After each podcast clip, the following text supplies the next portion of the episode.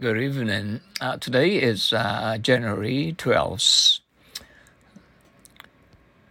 Faculty. Faculty. I understand that your father is a member of the faculty. Yes, he teaches economics. I understand that your father is a member of the faculty. Yes, he teaches economics. Fair. I won't let you come with us. Oh, that's not fair.